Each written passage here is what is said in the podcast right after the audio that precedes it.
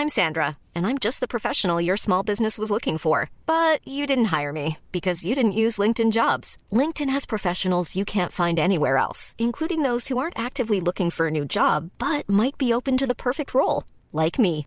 In a given month, over 70% of LinkedIn users don't visit other leading job sites. So if you're not looking on LinkedIn, you'll miss out on great candidates like Sandra. Start hiring professionals like a professional. Post your free job on linkedin.com/people today. Vox Polony.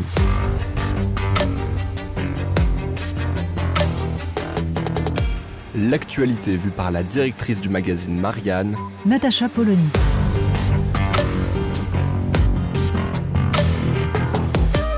Vox Polony. Inter ligere, en latin relier les choses entre elles. Il semblerait que nous manquions cruellement d'intelligence collective, de cette capacité à relier entre eux les grands sujets de débat pour nous entendre sur l'état des lieux de la France et sur la direction vers laquelle nous voudrions tendre. On parle des retraites? Le libre-échange, la dérégulation C'est hors sujet. L'école, l'orientation Hors sujet également. L'absence totale de politique familiale Hors sujet encore. La paresse Ça C'est bien ça C'est dans le sujet. Droit à la paresse pour les uns, idée bobo d'une société sans effort pour les autres. Heureusement pour les acteurs de cette triste farce, Sandrine Rousseau, Gérald Darmanin et les autres, qu'ils peuvent se tenir par la barbichette. Aussi, tentons de le dresser, cet état des lieux. Tentons de comprendre ce qu'un débat sur une réforme des retraites devrait intégrer pour prétendre préparer notre avenir et concourir au bien commun. Premier point, l'urgence serait de sortir des poncifs sur le travail que les Français n'aimeraient pas, qu'ils auraient tort ou raison de ne pas aimer. Au moins peut-on se réjouir d'avoir vu surgir à l'occasion du Covid des réflexions sur le travail, son organisation, son sens, quand le débat depuis des décennies se concentrait sur l'emploi. Réfléchir au travail, c'est constater que l'on peut à la fois s'inquiéter des discours présentant le travail uniquement comme une torture dont la retraite nous délivrerait, et constater la destruction par le management moderne et les impératifs de profit de ce qui pouvait permettre à des travailleurs de s'épanouir dans leur activité. Le travail nous constitue et nous inscrit dans une communauté humaine à condition que les modalités de ce travail ne nous réduisent pas à l'état d'objet, de rouage de la machine économique. Là encore, relions les choses entre elles. Les élites françaises, dans les années 1980 et 1990, ont fait le choix de la désindustrialisation, par idéologie. Les emplois de service, c'était la modernité, la société de la connaissance. On pouvait laisser aux Chinois, plus tard à l'Europe de l'Est, ces usines polluantes où l'on travaille à la chaîne. Le résultat?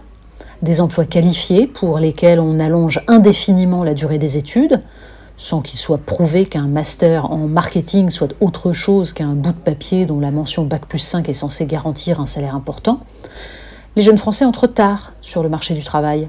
Ce sont autant de cotisants en moins.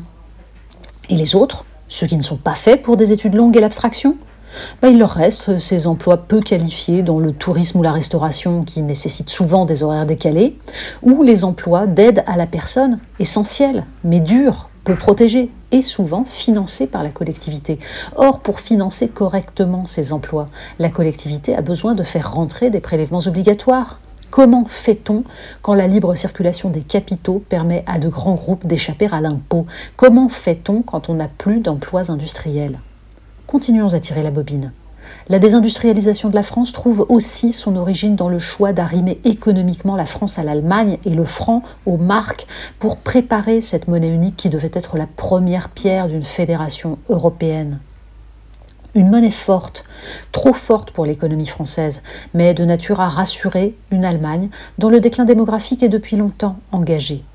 Le poids politique des retraités allemands explique ce choix d'une lutte farouche contre l'inflation, dont le but était de garantir la stabilité d'un système de retraite mêlant répartition et capitalisation.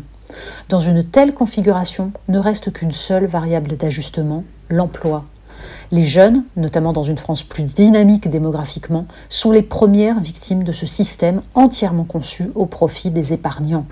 Ces mêmes jeunes à qui l'on vient reprocher aujourd'hui de se préoccuper de leur retraite, eux qui n'ont accès ni à des logements à prix décent, ni à des emplois leur permettant de faire face à l'inflation des dépenses contraintes. Car si l'on tire encore un peu sur la bobine, on trouve cette question essentielle du rapport entre générations.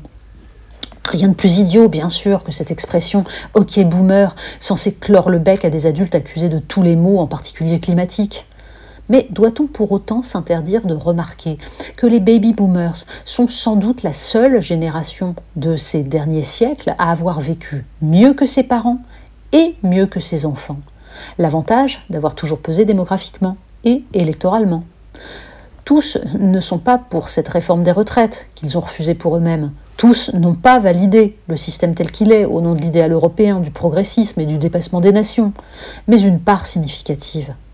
Est-ce la raison pour laquelle il n'est pas question de baisser les plus hautes pensions alors même qu'Emmanuel Macron en 2017 prônait un nécessaire rééquilibrage générationnel au profit des jeunes et des actifs?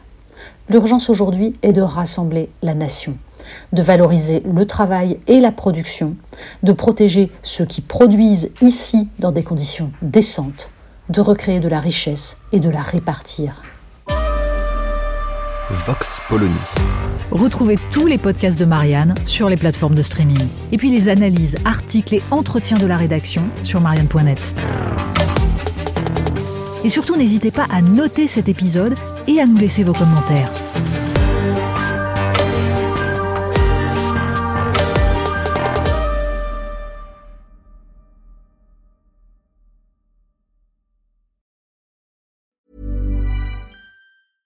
Flexibility is great. That's why there's yoga. Flexibility for your insurance coverage is great too. That's why there's United Healthcare Insurance Plans. Underwritten by Golden Rule Insurance Company, United Healthcare Insurance Plans offer flexible, budget friendly coverage for medical, vision, dental, and more. One of these plans may be right for you if you're, say, between jobs, coming off your parents' plan, turning a side hustle into a full hustle, or even missed open enrollment. Want more flexibility? Find out more about United Healthcare Insurance Plans at uh1.com.